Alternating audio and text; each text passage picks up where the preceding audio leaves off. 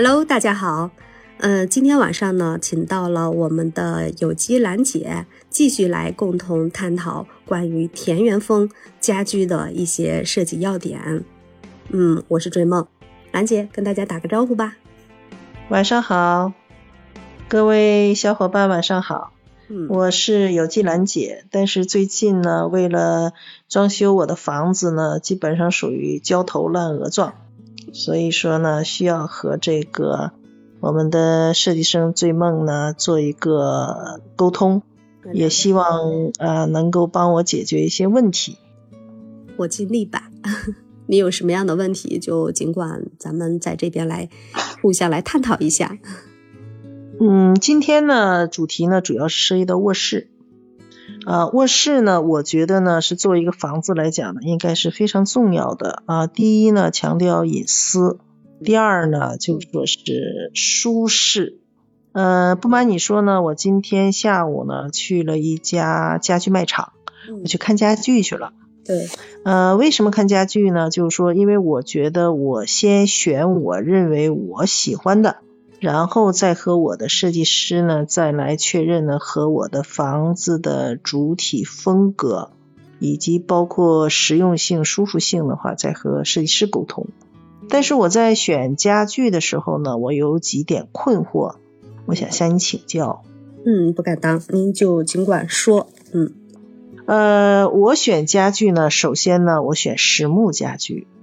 我这个卧室呢，不做任何的全屋定制，就是定那些柜子，我不做。对，啊，原因是什么呢？呃，第一是环保，嗯，就是说是我觉得定制的柜子可能涉及到材料里边的苯也好，甲醛也好，这个东西早晚都会释放出来，所以我不做任何柜子。啊，家具呢，我也想是以买为主，就是买实木家具。嗯，我不知道我这种想法对不对？嗯。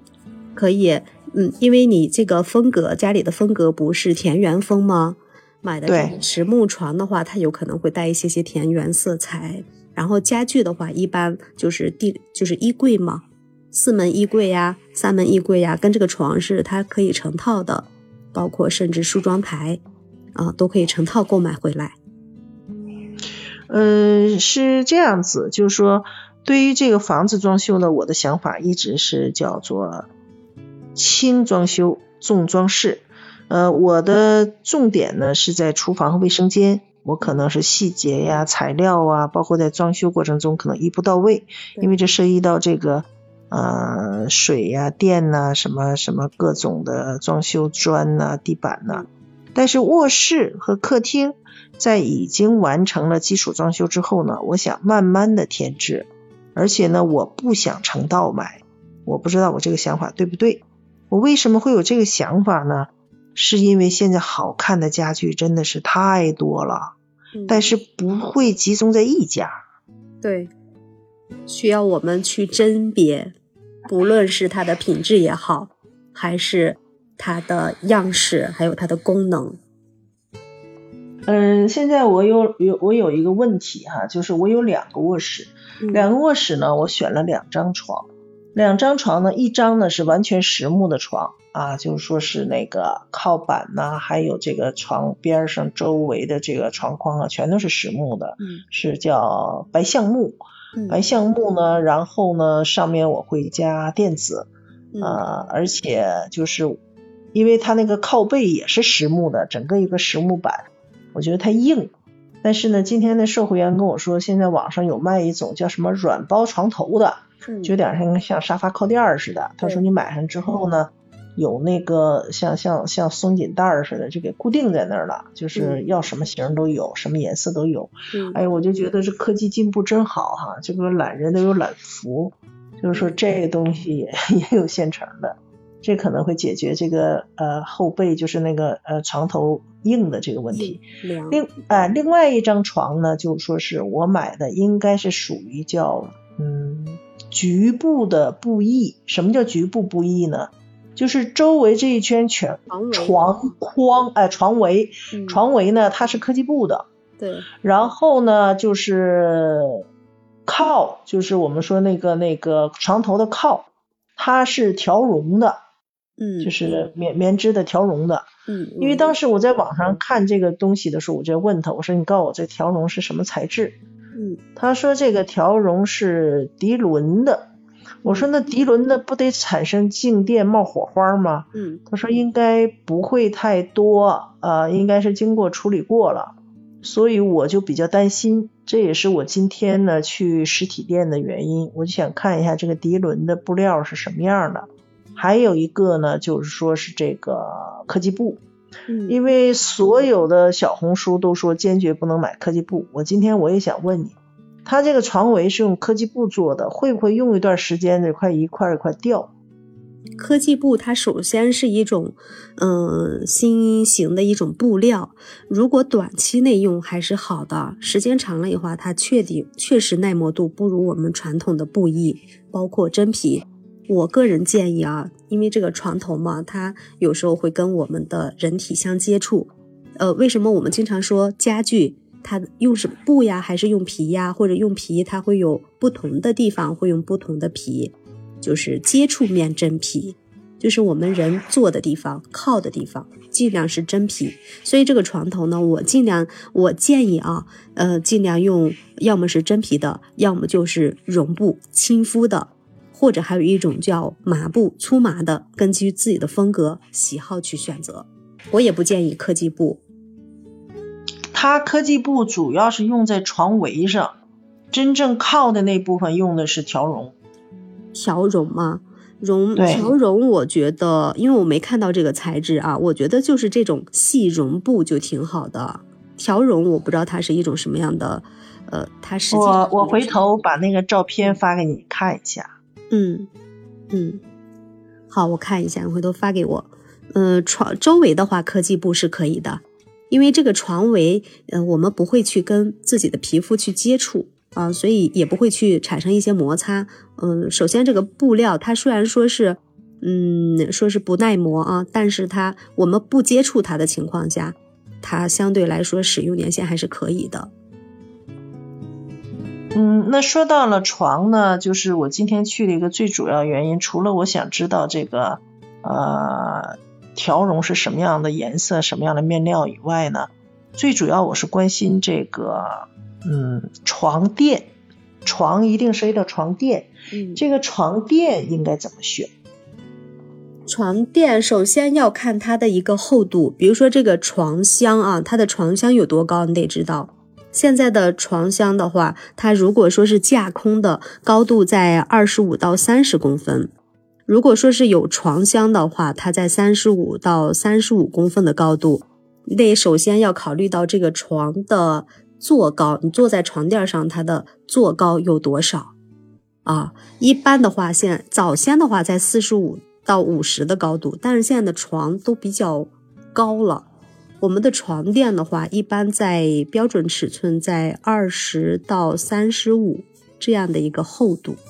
如果放我们考虑到这个坐高的话，你就得考虑，首先它的床高是多少，床架有多高，然后我放上这个垫子的话，它的总高在多少？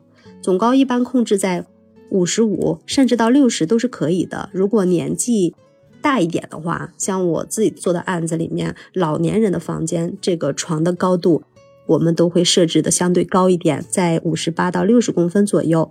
然后他往上坐的时候，不至于坐下起来的时候会比较舒服一些。嗯，你说的对。嗯，高床舒服。高床对。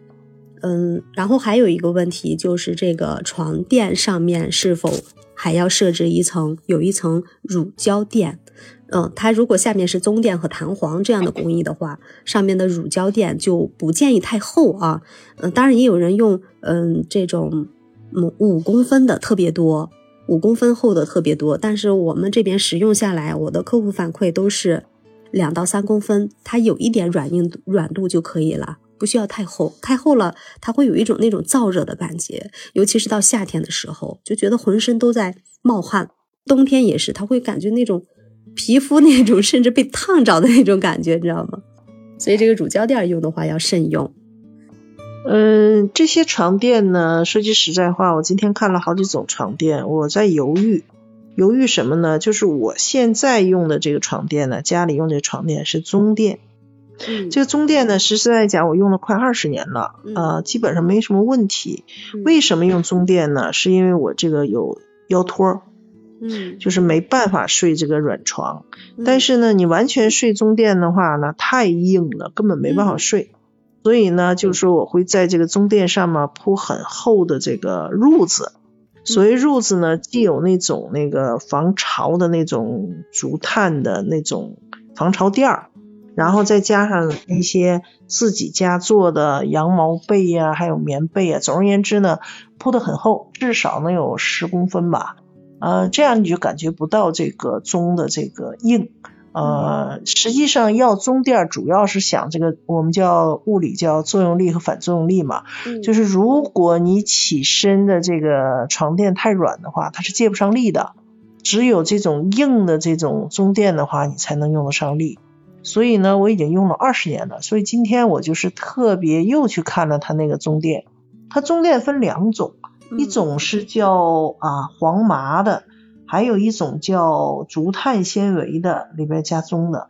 我现在也搞不懂这两种究竟哪一个好。嗯，这就比较专业了，这还得请教专门做床垫的。如果说腰不好的话，你还真不要明恋那个棕，非要有多硬，适度的有一些软度还是有必要的。尤其是这种有韧性的，呃，这种能能让你吃上劲儿的这种这种软度，嗯，可以考虑一下有有一定的乳胶的这样的部分。好的，这是一个，还有一个呢，就是关于那个房间里边呢，究竟放多少家具的问题。呃，作为女人的这个卧室房间呢，它一定有梳妆台，对吧？晚上啊卸妆啊，早上呃梳妆啊，这个能理解。梳妆台可以确认，但是这个五斗橱，我现在就想听听你的意见，因为我今天看了一下，五斗橱呢，它有两种。所谓两种是什么意思？就是在材料相同、款式相同情况下呢，它有一种是木滑道。就是原木的，就是压根儿就没有金属滑道的。还有呢是金属滑道，在两侧的，还有在底侧的。我想问一下，如果材料相同，所有都相同情况下，你建议买哪一种滑道的？我觉得啊，像现在三节轨的托底抽，它是是更结实、更稳定的。如果说是跟我们其他家具相匹配的，比如说你的床，还有呃衣柜。全是买成套的话，你这个家具肯定也要跟它这个斗柜也要跟它去匹配。去匹配的情况下，它也是实木的。如果它本身也是全实木的，那自然就是木质轨道了。实木的应该配木质轨道是吧？呃，不是木质轨道，就是它自己工艺做出来的这种，嗯，轨也不能说是轨道，就是它的物理物理通过加工出来的这样的。一个嗯，我知道，因为呃榫卯结构一样的那种。没错，没错，没错。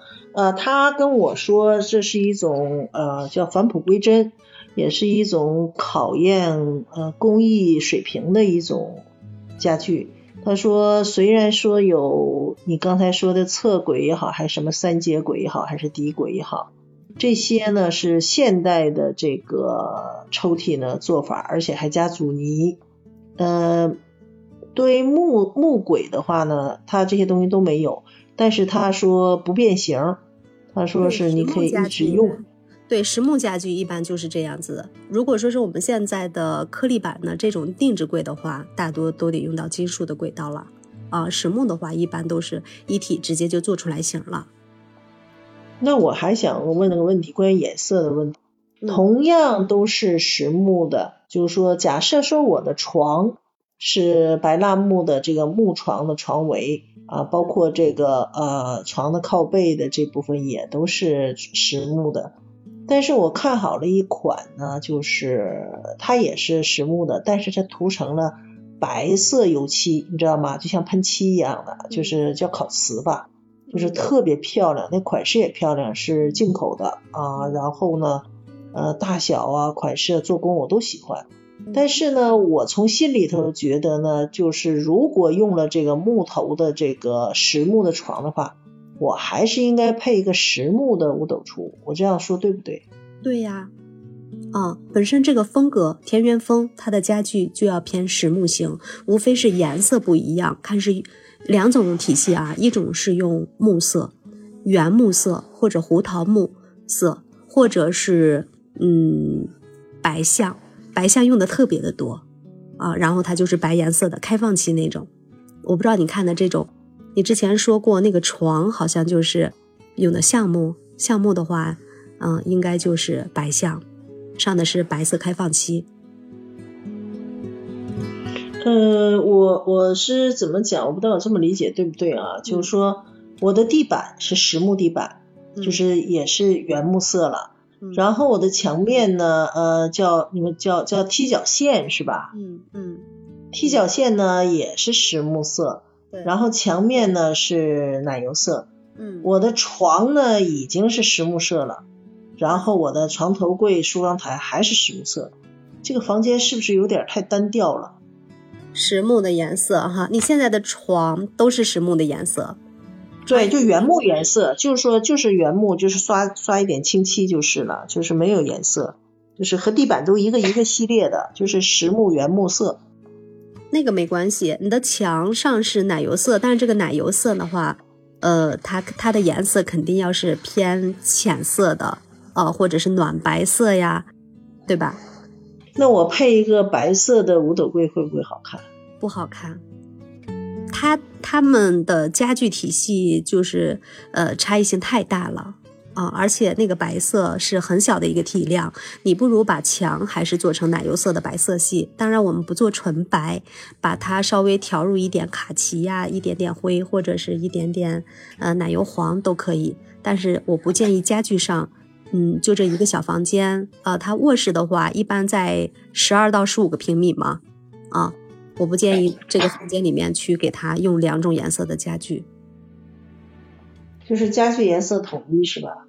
对，因为你还有什么呢？你的床垫上去以后还有床品呢，还有窗帘呢，床头的话不会占满，嗯，无非就是地面是实木色，然后实木柜。呃，这面墙有实木的颜色，床头板的颜色它是半高呀，它顶多有个一米二的高度。然后就是床头柜，它的高度都不高的，其实露出来的墙面还有两面白墙呢。床的对面还是白墙，然后就是窗帘这边，然后你还可以通过布艺去把它的整个颜色调出来。布艺可以有一些色彩的窗帘啊，啊床品呀，还有灯光啊，这都是我们后期需要去做的事情。装饰画。啊，嗯，说到装饰的这个情况，我想跟你商量一下，就说，呃，我的这个主卧呀，本身是还有一个卫生间，主卧里边的卫生间呢，我就给它改成衣帽间了。嗯，改成衣帽间的话呢，因为这个主卧它也有一个窗子，也有呃透气的问题。嗯，我现在关心两个问题，想听听你的意见。嗯，第一个问题呢是关于衣帽间的门。嗯，衣帽间的门你建议怎么做？哦，衣帽间的门，你有你把这个卫生间改成衣帽间啦，你的卧室就不需要再买成品柜子了。然后衣帽间里面，我建议你定制。啊，你是定制？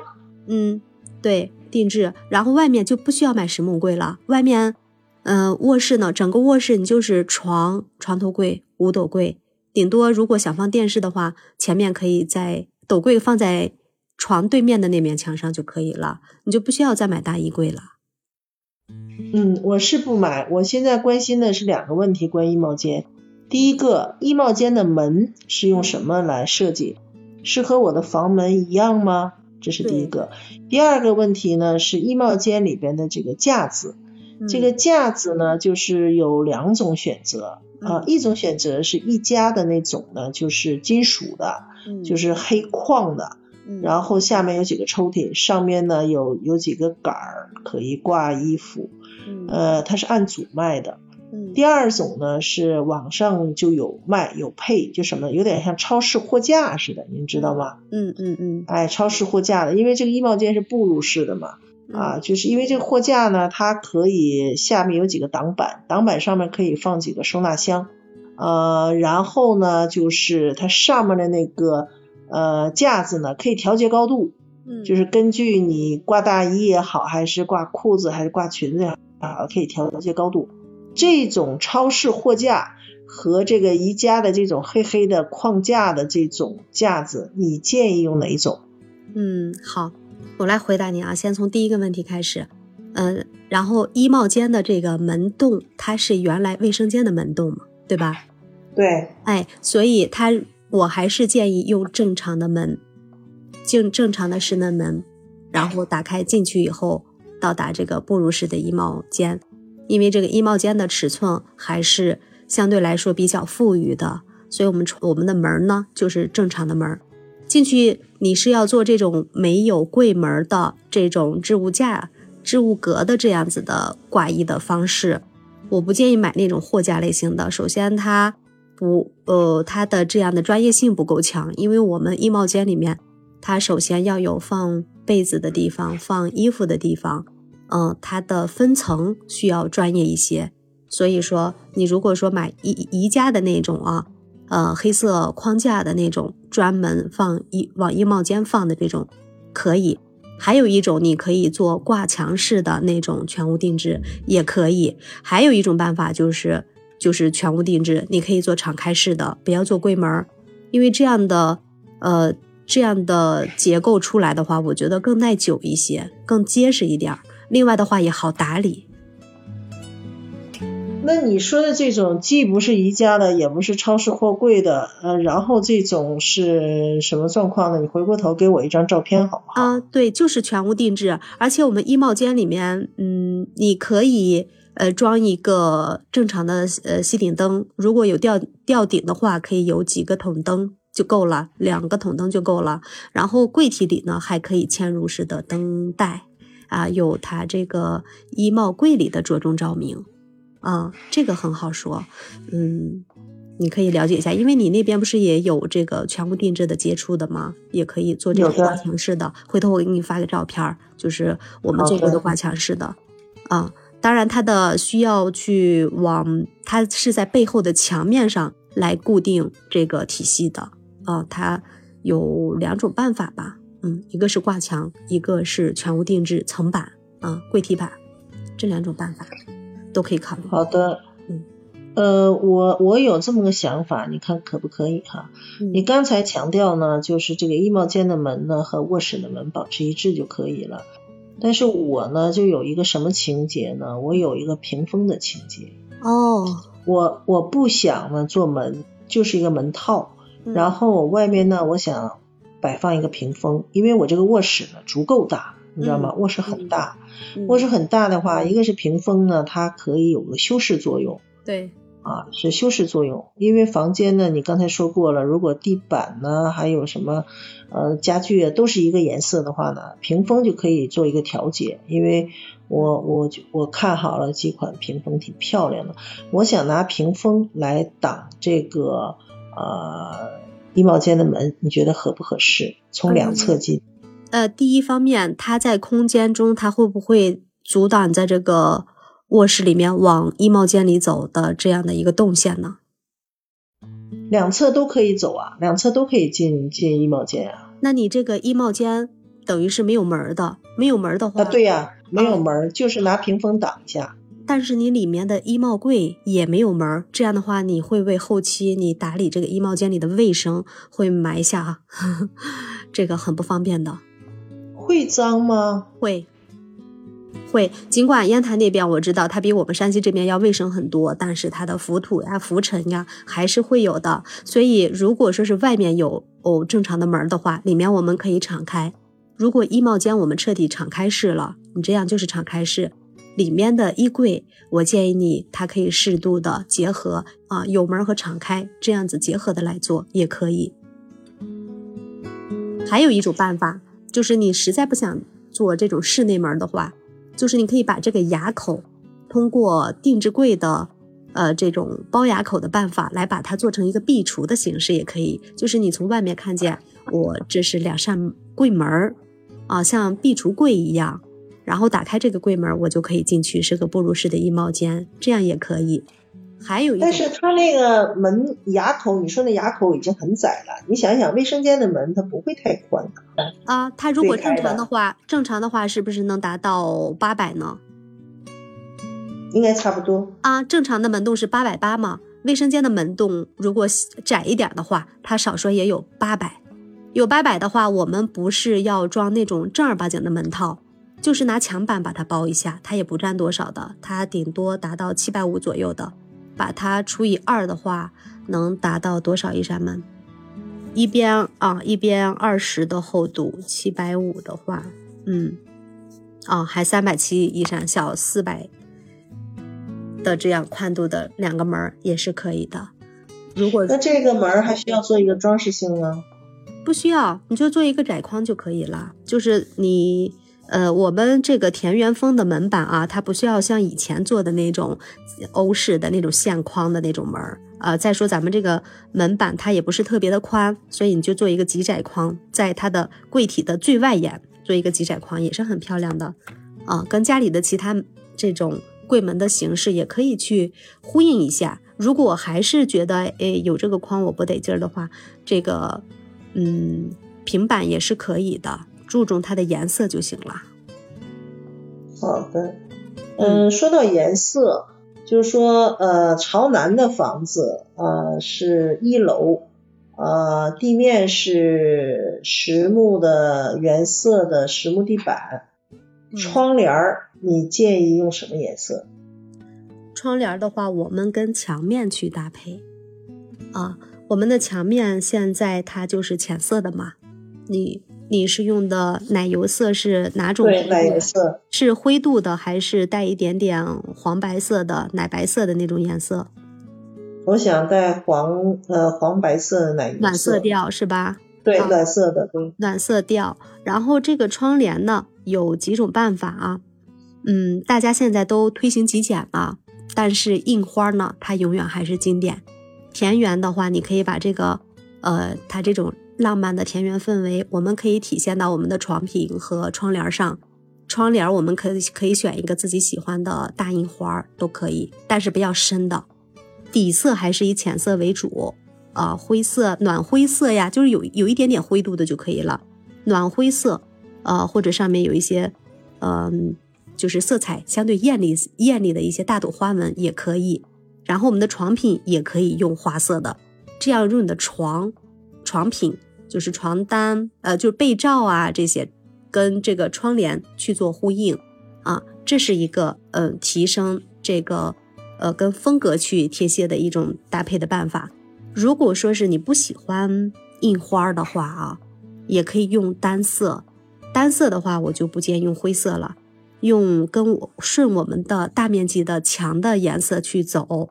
你可以用一个卡其色，就是那种我们喝那个卡布奇诺 那个颜色一样，呃，那种颜色也可以。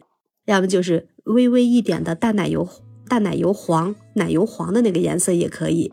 也根据您个人的一个性格来走。如果我们现在性格还是觉得，哎，我觉得我现在还挺少女的那种，也也有这种少女的情节的话，也可以用一点点金色。蜂蜜黄的那种金色，呃，可以用绒布呀或者麻布呀，我们这个房间的窗帘都适合啊。就是说不好用深色是吧？我不建议用深色。但是现在有这么个问题啊，就是说我现在住的这个房子呢，最早以前的话就是你说的这种是啊麻质的，然后是乳白色的，啊窗帘确实很漂亮。嗯，但是呢，它不遮光。嗯，你用的是什么质地的？麻，很厚的麻。你呃，很厚的麻，如果它这种还是不遮光的话，你可以需要加到底衬。现在如果需要加呃这种遮光的话啊，我不建议用现在市面上他们那种化工材料的窗帘儿。嗯，就是您可以考虑什么呢？用绒布，绒布是很厚的，它的遮光率能达到百分之八十五到九十以上。还有一种就是，如果喜欢丝质的或者这种棉麻布艺的，呃，很天然透气性的这种布料，你在后面一定要加一层专用的遮光布。这样子，它的窗帘是很轻巧的，它能起到遮光的作用，但是不像我们买那种各种化纤类的那种，嗯，质地那么沉甸甸的，你感觉它这个窗帘就是透气的。但是它还能起到很大的一个遮光的效果。你你的意思是说，首先呢，我的这个窗帘呢是浅色的，和那个墙面颜色相呼应的，对，呃，也可能是天然材质的，是印花的，或者是素色麻的。但如果是麻的颜色的话，应该是和墙面的颜色呼应。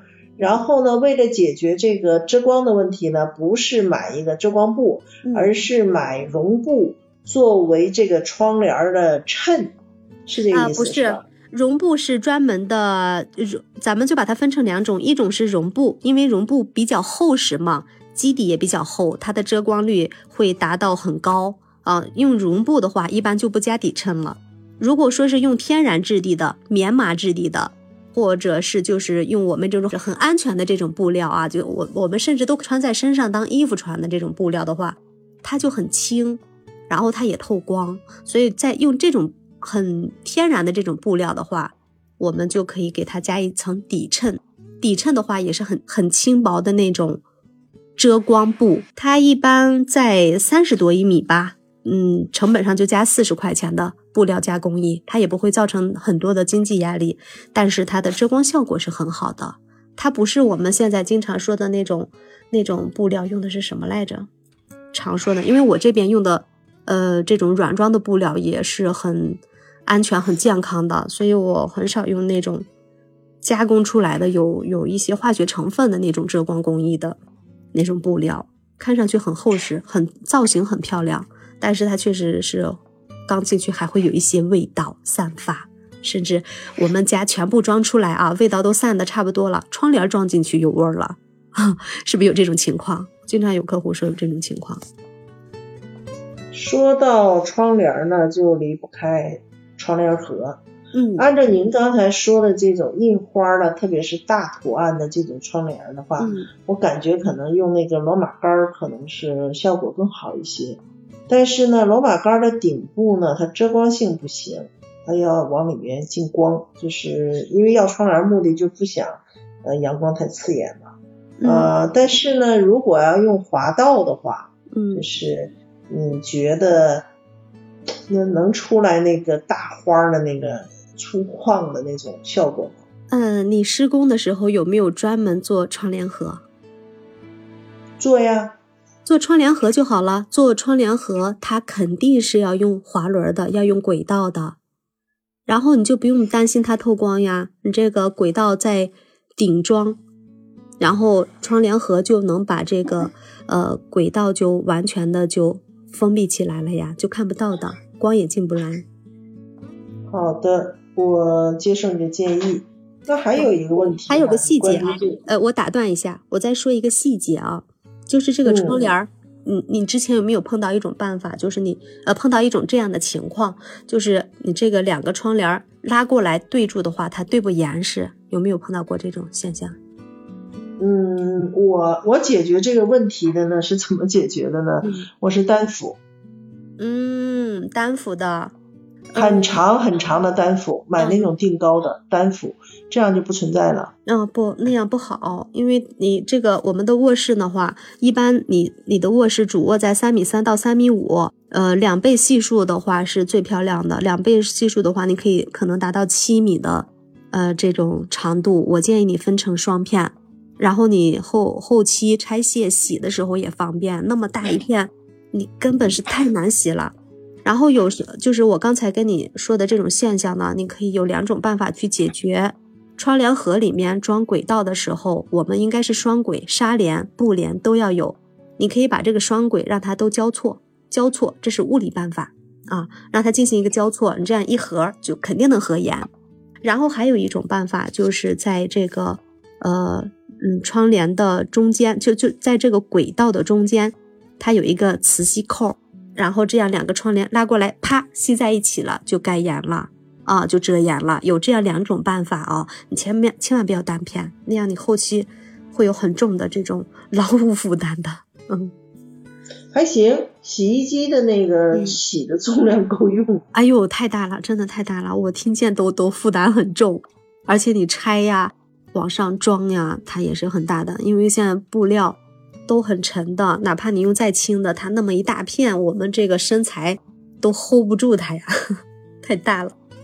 嗯，你可以考虑一下哈，这是我的一个建议。好的，你的意思说，一个是滑道这个轨道在安的时候就给它错开，嗯，就是窗纱和那个窗帘要错开，这样就能够解决这个呃不是，它应该是它应该是窗纱也交错，窗帘也交错，做四个交错，本来是两根儿，我们把它分成四根儿，哦，分别做交错，窗窗纱两片做交错。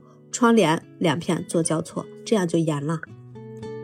好的，那第二个方法是在哪儿放那个磁吸扣啊？就在轨道的中间。这个问一下这个窗帘专门做窗帘的人，一说他们就知道的。好的。如果他们目前没有这个办法的话，你让他们去找，肯定能找到，因为现在都已经用的很广泛了。现在还有一个细节问题哈，就是说。呃，我们在卧室呢，睡觉前呢，可能会把一些衣服呢要脱下来。嗯，脱下来的话呢，最简单的办法就是椅子上长衣服。嗯，呃，就是梳妆台配的椅子上，衣服就不停不停的长。还有一个办法呢，就是放一个衣架，这个衣架可以搭上这个衣服啊，或睡衣啊，或者是一些小的那些小物件。对。还有一个办法呢，就是说是在床尾。放一个那个是叫床尾凳吗？那个词儿叫什么？床尾榻。嗯。啊，床尾榻。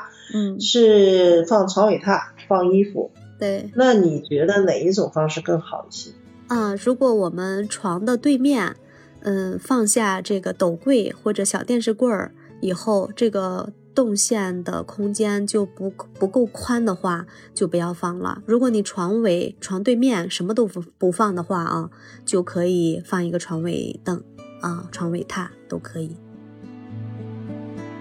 好的，那就是说挂衣架还是需要的，是吧？嗯，对，需要有这么个地方。嗯，挂衣架就没必要了吧？嗯，那么高，你挂上衣服，晚上起来看着怪吓人的。你就放一个 床尾床尾榻，往上一扔就行了。把那个斗柜，你可以放在床的侧面来，就是本来放衣柜的地方。嗯，电视那边的话，呃，我听你没有说电视，是不是卧室一般不放电视啊？主要就是休息。对，卧室不放电视，我的电视是放在厨房。啊，那就好，那就好，那你就把这个斗柜放到侧面来。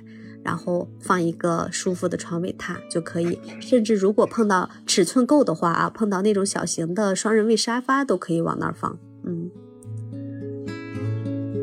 啊，你的意思还可以放一个双人位的沙发啊？小型的啊，它的深度带得在五百五百。我知道那种小沙发，我看到了，很漂亮。我前两天看一个，当时我还琢磨这东西往哪儿放啊？可以。我先跟设计师商量，因为当时我想很可能是放卧室。但是我感觉卧室的东西越少越好，别半夜起来把我自己绊倒。对，是了，你就把它放在一个安全的地方。要如果觉得放在床尾绕过来绕过去也还是觉得不方便，就把它放在侧面，还是很方便的。需要这样一个嗯功能的地方。那说到这个灯的话，你有什么建议？嗯，灯的话，咱们顶上有吊顶吗？有呃没有吊顶，没有吊顶，没有吊顶哈，因为我现在不知道施工到什么程度了。一般嗯清水房还没施工呢，还没施工哈，还没施工就好说了。你往过引线，床头的话，我建议啊，一般的话，呃，会吊灯我就不建议了，吊灯有时候它会晃。你可以设置一个壁灯，壁灯的形式呢，可以不要像以前那样傻傻的，都是一米五的高度，都那么高。其实它用处并不大。我们有时候晚上躺在这儿想看会儿书呀，或者看一会儿手机呀，你就在在你的这个床头的高度，一般在一米九百到一米的位置设置一个点位，就是给它设置一个阅读灯，这样的高度跟你躺下来，嗯，人的体位它是比较接近的，嗯。都可以设置。如果说您和您爱人都喜欢，都有这样的需求的话，你就都把它左右设置一个阅读灯，距地高度在九百到一米的高度就可以了。然后要注意这个开关的预留啊。然后还有就是一种办法，就是你给它做一个不对称的方式，呃，一面是阅读灯在。低一点，在一米到九百的这样的高度距地，一面是在一米四的那样的半高的高度，这样的话，它在视觉上一种不对称的感觉也挺好的。然后选两个自己喜欢的这种灯的形式，它的色温值在三千就可以了。还有渐变的，它的亮度可以渐变的，这些灯都可以去选。然后灯的样式呢啊，还有一种就是，如果说往田园风去贴切的话啊，它就你就可以选一下带有那种呃水晶灯罩的，它就比较浪漫一点。嗯，还有就是一种形式，就是有一个圆球状的，啊，就会比较让人觉得哎柔和一些吧。呃，说到最后这个卧室，呃，我们还需要一个床头柜。这个床头柜是应该和这个床的材质协调起来，是这样吧？嗯，不一定。嗯，床头柜其实早年的话，我们就成套来买了。嗯，一个床，两个床头柜都是一样的，墩墩的墩在两边，就是配套去买，是吧？呃，对，可以配套，但是我现在觉得啊，这个床头柜其实我们使用起来的话，它如果它没有太大的意义的话，它其实就是置物的啊，给我们日常充电呀，呃，或者是放一本书、放一杯水呀，也可以考虑一些小墩子，也可以往这儿放烤漆类型的，甚至你可以跳脱一点，用一些呃，用这种黑色的呀，可以可以跳色啊，用一个黑色呀，点亮一个。绿色呀，红色呀，这种烤漆的，你可以给它做一个点金色的一个放置，因为它体量最小了，相对卧室来说，就是可以俏皮一点。两个床头柜也可以不一样，啊，可以不一样。对你甚至放一个小墩墩木墩都可以，因为我们的这个风格就决定了我们是比较偏自然的，就是很随意的。就像你说的，我可以留白，后面我可以添置一些小家具放进去都可以。如果说就是我们的性格就比较那种，我喜欢就是中规中矩的啊，这种一个床两个床头柜对称的这种的话，呃，它肯定也没有问题，就很安全啊。如果说我们想要这个房间就是更体现一下自由的这种审美的话，就可以将来去，哎，我就看见这个墩墩不错，摆在这儿，嗯，真不错。今天晚上跟你聊了这么长时间。对这个卧室里边的这个设计和比较符合人体工学，还有这个舒适，我有了一个新的认识。呃，术业有专攻，我觉得你在这方面真的是很专业，应该是做了很多项目的积累，才能有这么多的呃非常有建设性的意见。嗯，我真的很感谢你。嗯，我希望我们下次呢，重点讲一讲客厅怎么样？好呀，非常开心。